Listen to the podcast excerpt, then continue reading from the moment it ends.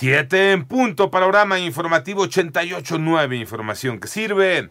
Yo soy Alejandro Villalbazo, Twitter, TikTok, arroba Villalbazo13, martes 3 de octubre, Iñaki Manero. Vámonos con el panorama. El obispo de la diócesis de Tampico, José Armando Álvarez Cano, no descartó la posibilidad de que una instalación reciente de aire acondicionado haya dañado la estructura del techo de la iglesia de la Santa Cruz que se desplomó en Ciudad Madero, Tamaulipas, y que hasta el momento ha dejado ya a 11 personas lamentablemente fallecidas.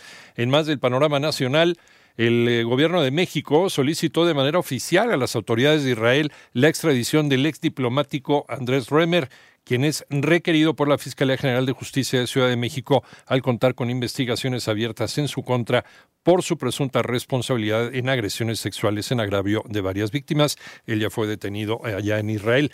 Y fue detenido otro probable eh, participante en la desaparición de cinco jóvenes del municipio de Lagos de Moreno y Jalisco. Este sujeto identificado como, perdón, Rogelio M, ya se encuentra en reclusorio a disposición de un juez. En tanto, el gobierno de Chihuahua estimó que la crisis migratoria ha dejado pérdidas por casi mil millones de pesos en la industria maquiladora del Estado debido a las pérdidas en la exportación. Esto generado por las excesivas revisiones que hace el gobierno de Texas en su intento por detener la migración ilegal, así como por la falta de personal aduanal en los puentes internacionales de Ciudad Juárez. ¿Qué ocurrió ayer durante la marcha del 2 de octubre en Ciudad de México? Antonio Aranda.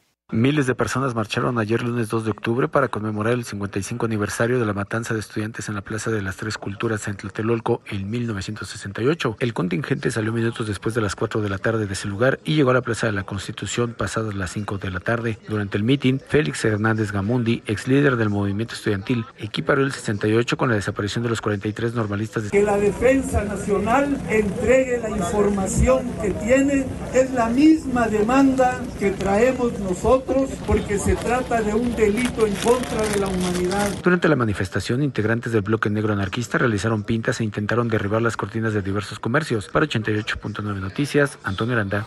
En la Cámara de Diputados fue lanzada una propuesta contra el delito de extorsión, René Ponce. El diputado federal del PRD, Francisco Javier Guacus, presentó una iniciativa para modificar el Código Penal Federal con el objetivo de establecer que el delito de extorsión será perseguido de oficio, con el fin de evitar exponer a los agraviados a represalias. La propuesta especifica que se comete esta infracción cuando sin derecho se obligue a otro a dar, hacer, dejar de hacer o tolerar algo, obteniendo un lucro para sí o para otro o causando a alguien un perjuicio patrimonial. Finalmente se detalla que cifras del Secretariado Ejecutivo del Sistema Nacional de Seguridad Pública señalan que entre enero y agosto de 2022 hubo 1.434.801 delitos denunciados, un promedio de 179.350 por mes para 88.9 Noticias. René Ponce Hernández. Vámonos al panorama internacional. La Real Academia Sueca de Ciencias concedió el Premio Nobel en Física 2023 a Pierre Agostini, Ferenc Krauss y Anne Ulier esto por los métodos experimentales que generan pulsos de luz extremadamente cortos que puede usarse para medir los rápidos procesos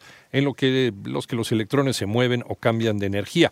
Estos anteriormente eran imposibles de seguir.